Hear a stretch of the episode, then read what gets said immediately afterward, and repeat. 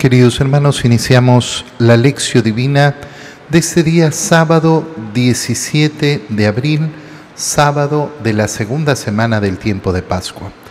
Por la señal de la Santa Cruz de nuestros enemigos, líbranos Señor Dios nuestro, en el nombre del Padre y del Hijo y del Espíritu Santo. Amén.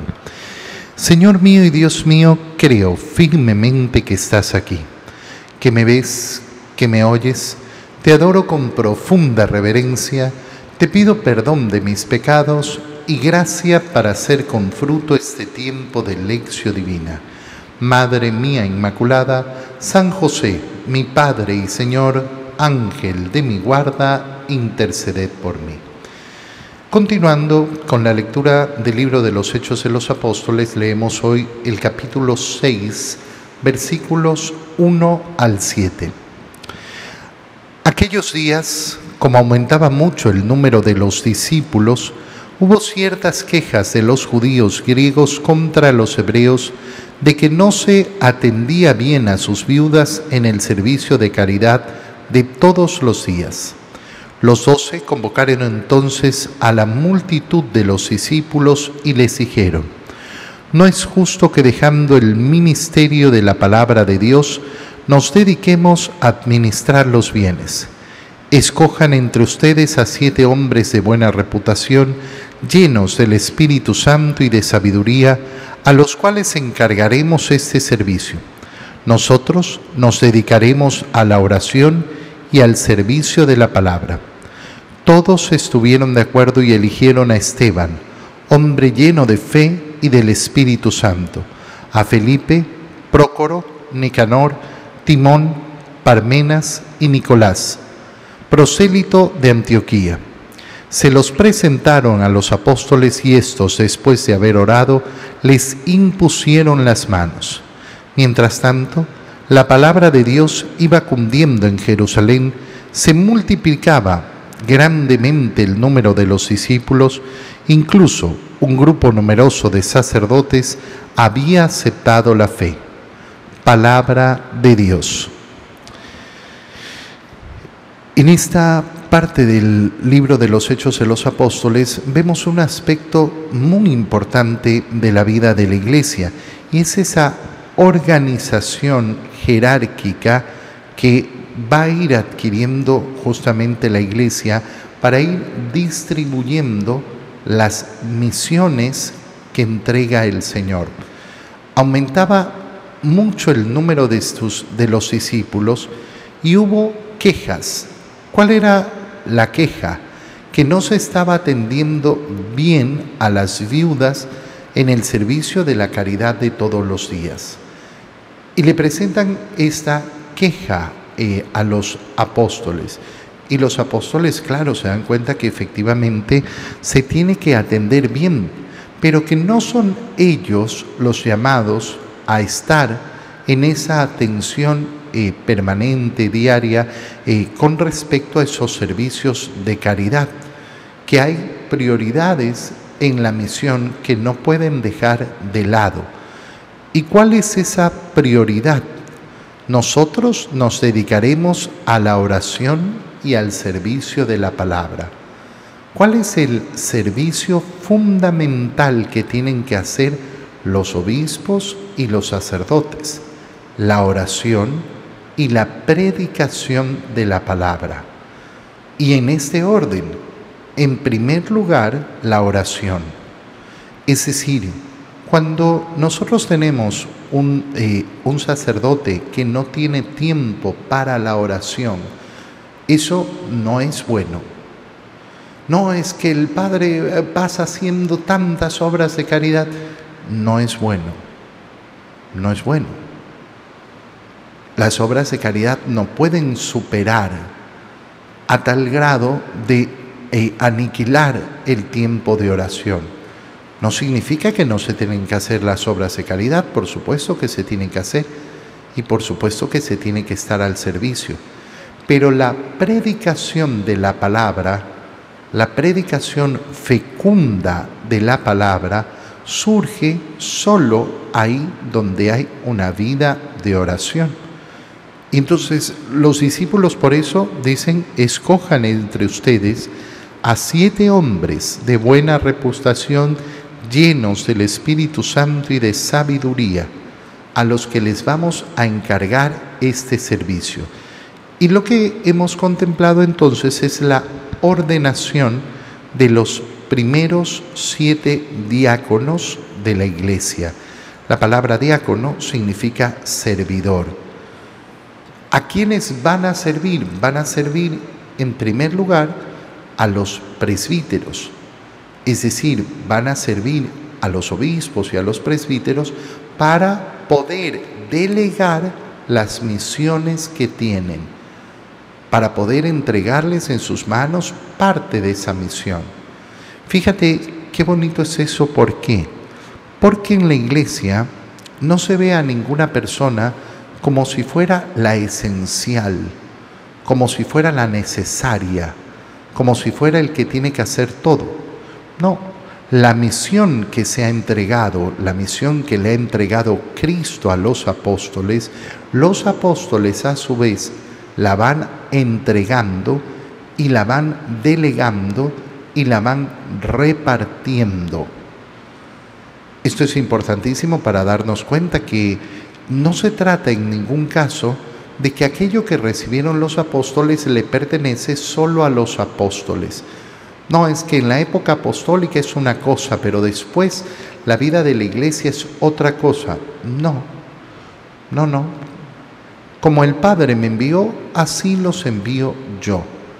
El Señor ha delegado la misión y no la ha delegado para que se quede ahí, sino justamente para formar esa cadena de comunión apostólica, de transmisión apostólica, que nos hace efectivamente eh, avanzar a lo largo de la historia, recibiendo efectivamente lo mismo que el Señor ha querido, eh, ha querido entregar a los apóstoles.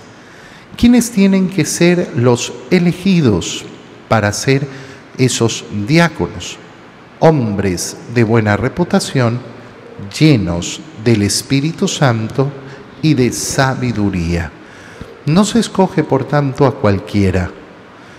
Y qué importante es ver que se escoge de parte de la comunidad a esos servidores. Se escoge. Es decir, no, eh, no interviene en primer lugar el deseo de la persona, sino el ser llamado. Cuando una persona, eh, cuando una persona quiere efectivamente entrar al seminario, quiere eh, caminar ese camino que conduce al sacerdocio, lógico que viene esa decisión personal, pero esa decisión personal tiene que venir siempre de un llamado de Dios, en primer lugar. No es eh, simplemente, ah, yo quiero ser arquitecto, yo quiero ser médico, yo quiero ser abogado, yo quiero ser sacerdote. No, no es yo quiero ser sacerdote, sino en primer lugar el Señor me llama a ser sacerdote. Y como el Señor me llama a ser sacerdote, eso es lo que yo quiero porque quiero cumplir la voluntad de Dios. Pero en segundo lugar, mm, viene efectivamente esa, eh, eh, ese llamado de la comunidad, esa aceptación de la comunidad, ese ser elegidos por la comunidad. Es lo que se llama ser candidatos, candidatos para las órdenes sagradas que al final van a ser administradas solo y exclusivamente por la decisión de los apóstoles. Se los presentaron y ellos les impusieron las manos. Por eso al final del día, ¿quién es ordenado diácono? ¿Quién es ordenado sacerdote? Aquel que elige el obispo. Aquel que efectivamente decide el obispo. No, pero yo he cumplido con todos los requisitos de la carrera. No, esto no es una carrera. Esto no es una carrera, es una vocación. y una vocación que está en las manos de la iglesia y que es la iglesia la que lo entrega. ¿Por qué es esto importante?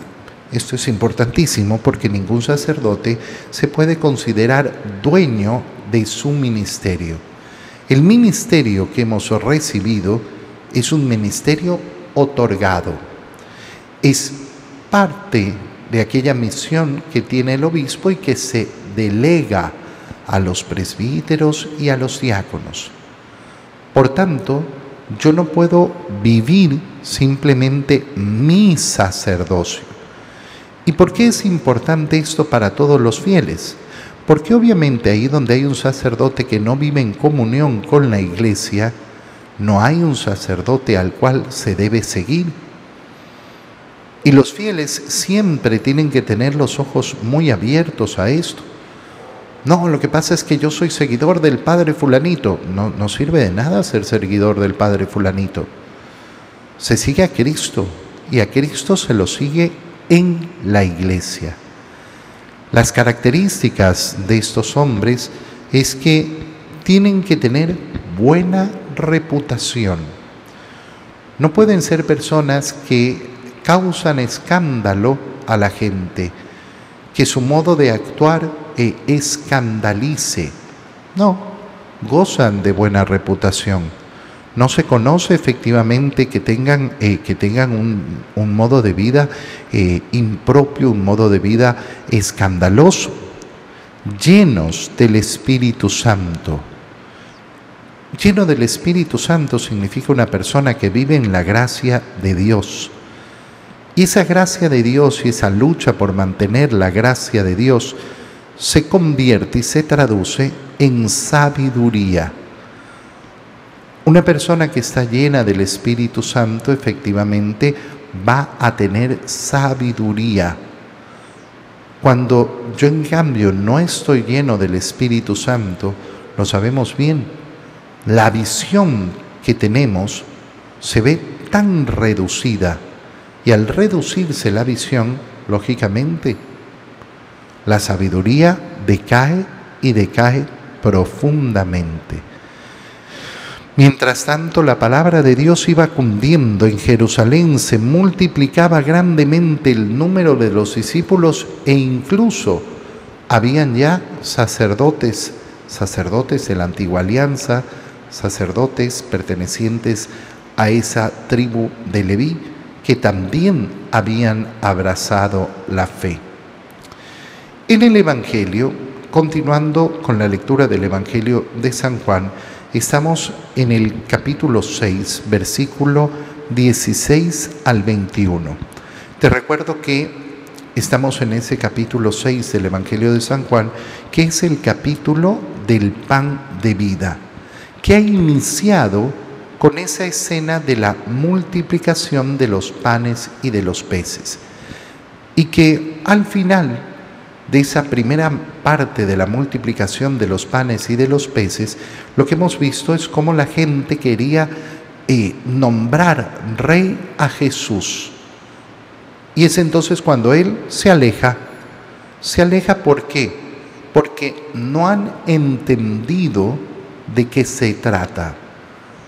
Andan buscando un rey que llene sus panzas y vamos a ver cómo a partir de este momento se va a producir justamente ese, eh, esa fricción en la cual Jesús va a explicar esa doctrina del pan de vida para lograr transformar la mirada de aquellos que crean en Él. Transformar la mirada de qué? De pasar de esa preocupación de los bienes temporales y de creer que los bienes temporales son los que determinan la existencia, a vivir efectivamente con los ojos abiertos a los verdaderos tesoros del cielo, empezando por el tesoro más grande que es el cuerpo y la sangre de nuestro Señor. Entonces leo el capítulo 6 del Evangelio de San Juan, versículos 16 al 21. Al atardecer del día de la multiplicación de los panes, los discípulos de Jesús bajaron al lago, se embarcaron y empezaron a atravesar hacia Cafarnaúm. Ya había caído la noche y Jesús todavía no los había alcanzado. Soplaba un viento fuerte y las aguas del lago se iban encrespando. Cuando habían avanzado unos cinco o seis kilómetros, vieron a Jesús caminando sobre las aguas, acercándose a la barca, y se asustaron. Pero él les dijo, soy yo, no tengan miedo. Ellos quisieron recogerlo a bordo y rápidamente la barca tocó tierra en el lugar a donde se dirigían. Palabra del Señor. Al atardecer entonces de ese día de la multiplicación de los panes, los discípulos de Jesús bajan al lago, se embarcan y empiezan a atravesar para llegar hasta Cafarnaúm. Pero ¿qué sucede? Ya había caído la noche y Jesús todavía no los había alcanzado. Soplaba un viento fuerte y las aguas del lago se iban encrespando y no lograban avanzar. Habían avanzado apenas unos cinco o seis kilómetros. ¿Qué ha hecho Jesús? Jesús se ha alejado, eh, se ha alejado de la multitud que lo quería nombrar rey. Ha despachado a sus discípulos, les ha dicho, vayan ustedes, avancen. Y él se ha quedado en oración. Los discípulos tratan de avanzar y llegar a Cafarnaúm, pero no lo logran. Y es entonces cuando se produce esa escena tan famosa de cómo llega Jesús hacia ellos caminando sobre las aguas. San Juan no nos muestra esta escena como la hacen eh, los otros evangelios sinópticos, mostrándonos, eh, mostrándonos a ese Pedro ¿Qué le dice al Señor, si eres verdaderamente tú, permíteme avanzar hacia ti caminando sobre las aguas. Se nos muestra solo la escena de esta barca llena de los discípulos que no puede avanzar y que se llenan de miedo porque no reconocen bien al Señor cuando viene caminando sobre las aguas. Y por eso el Señor les tiene que decir, soy yo, no tengan miedo. Y entonces ellos quieren recogerlo, que suba a la barca. Y cuando estuvo a bordo, rápidamente la barca toca tierra en el lugar a donde se dirigían. Por lo tanto, no solo tenemos aquí una, eh, una imagen eh, eh, perdón, una narración de los hechos del lago, sino que tenemos una imagen preciosa, simbólica, profundísima y bellísima. La imagen de esa barca, que recuérdalo bien siempre, la barca representa a la iglesia. Y dentro de la barca están los discípulos, luchando en ese mundo que es un torbellino, donde sopla el viento fuerte y las aguas se encrespan y parece que no se puede avanzar. Sopla un viento fuerte, pero no se puede avanzar. Y esa es la vida de la iglesia. La vida de la iglesia durante estos dos mil años ha sido así. Ayer justamente leíamos en el libro de los Hechos de los Apóstoles cómo aquel personaje Gamaliel le decía al Sanedrín, atentos, si esto es cosa de hombre se terminará, si es cosa de Dios, no se expongan a pelear contra Dios, no se expongan a eso. Bueno, dos mil años después sabemos perfectamente de quién es la obra de la iglesia y sabemos además que esa iglesia siempre está en torbellinos, siempre está en una lucha permanente. Por eso, a lo largo de la historia, en muchos momentos, muchos se han atrevido a vaticinar el fin de la iglesia, cómo se iba ya a destruir la iglesia, cómo iba a dejar de existir la iglesia y no han podido. ¿Cómo va a avanzar la iglesia en medio de ese torbellino? Poniendo lógicamente a Jesús a, a bordo de la iglesia, de la barca.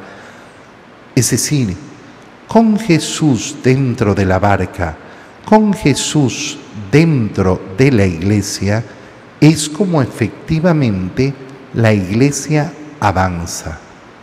Fíjate, fíjate bien porque además no se trata de un avanzar, sino de una manera muy veloz de desplazarse hacia el lugar donde querían llegar. Por eso es tan importante siempre tener buen rumbo trazado. Aquello que hemos vivido durante el tiempo de Cuaresma como un llamado muy fuerte a la conversión, es un llamado siempre permanente en nuestra vida. Convertirse significa poner rumbo. ¿Y cuál es el rumbo que tenemos que tener? El rumbo es muy sencillo Oye, qué pena da cuando uno le pregunta a las personas, y yo se lo pregunto tantas y tantas veces, ¿qué quieres tú? ¿Qué quieres tú? ¿Cuál es, cuál es tu meta? ¿A dónde quieres llegar?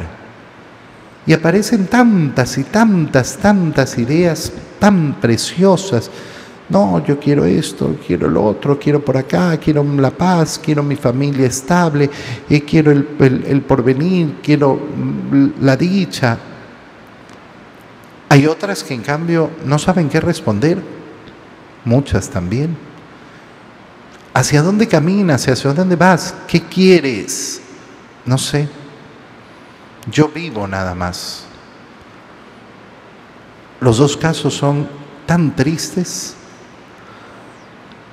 porque una persona que dice creer en Dios puede tener una sola meta en su vida, llegar a Dios, llegar al cielo.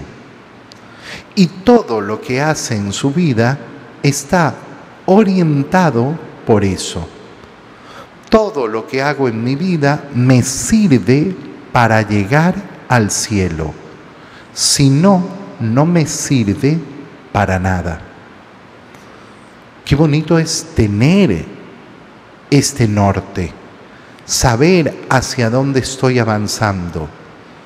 Y entonces, claro, los vientos soplarán, las olas se encresparán, habrá tanta conmoción alrededor.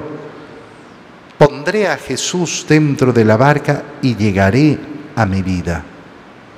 Ahora fíjate bien, porque esta imagen es preciosa.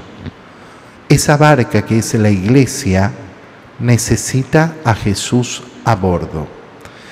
Pero esa barca soy yo también, porque yo soy la iglesia. ¿Y qué necesito a Jesús a bordo? ¿Y cómo lo pongo a bordo? Y entonces, a partir del lunes, comenzaremos a leer cómo se pone a Jesús a bordo esencialmente poniéndolo dentro de nosotros, comiendo su cuerpo y bebiendo su sangre, comulgando, comulgando. Es como yo pongo a Jesús dentro de mí. ¿Para qué? Para llegar al puerto, para llegar al destino. ¿Y cuál es el destino? El destino es ver al mismo Dios cara a cara. El destino es el cielo. Y la puerta para alcanzar ese destino será la muerte. ¿Quién va a temer entonces la muerte? Nadie, porque la muerte se convertirá simplemente en esa puerta que tengo que atravesar para ver a mi Dios cara a cara. Te doy gracias, Dios mío, por los buenos propósitos, afectos e inspiraciones que me has comunicado en este tiempo de lección divina. Te pido ayuda para ponerlos por obra. Madre mía Inmaculada, San José, mi Padre y Señor, Ángel de mi guarda, interceded por mí. María, Madre de la Iglesia, ruega por nosotros. Queridos hermanos, que tengan todos un feliz día.